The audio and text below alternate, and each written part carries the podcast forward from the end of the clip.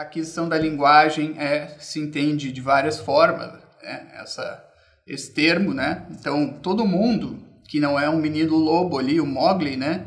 Que não viveu, nasceu e foi criado por, por animais, né? Não viveu entre animais, uh, né? Ele vai aprender a linguagem, né? Daqueles que o rodeiam, certo? De forma quase natural. Isso é uma coisa que, a certo ponto, tem um, né, um quê de, de milagroso, assim, se a gente for ver do ponto de vista puramente natural, certo? É, esse único animal que é capaz, então, né, capaz de linguagem, capaz de expressão racional, certo? O homem.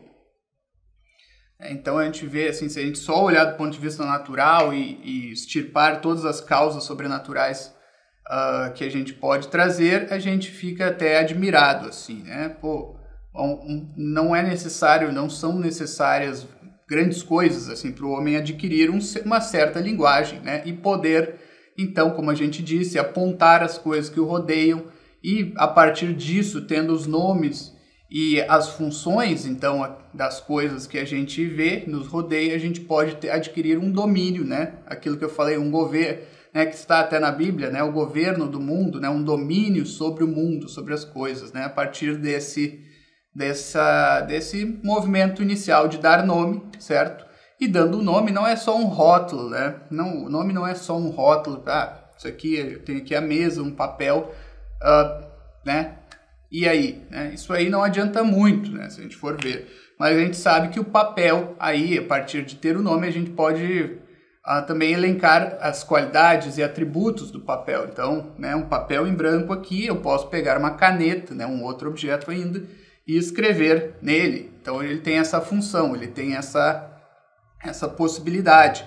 Né? A mesa, então, eu posso colocar o papel aqui em cima, né? não, não preciso estar no chão para escrever, não, tem um apoio aqui onde eu posso estar sentado na cadeira e com mais conforto escrever ou dar essa aula, certo? Então, a gente vai não só os nomes, os nomes eles empacotam então várias outras coisas, que são os atributos das coisas, que a gente vai discernindo, né, com os sentidos e com a inteligência, evidentemente, porque né, não adianta só os sentidos, já que os animais também têm sentidos, certo? E os animais uh, discernem algumas possibilidades na natureza, mas principalmente aquelas coisas mais básicas para a sobrevivência deles, né? E não muito além, né? Para ter alguns prazeres ali né, se perpetuarem como espécie, etc. Uh, ah, mas não vai muito além disso, certo? O homem, né, com a sua inteligência e com a linguagem, vai muito além, né? abarca muito mais coisas, uh, descobre, certo? Uh, potências que estão escondidas nas coisas também, né? de certa forma, escondidas, estão latentes, né?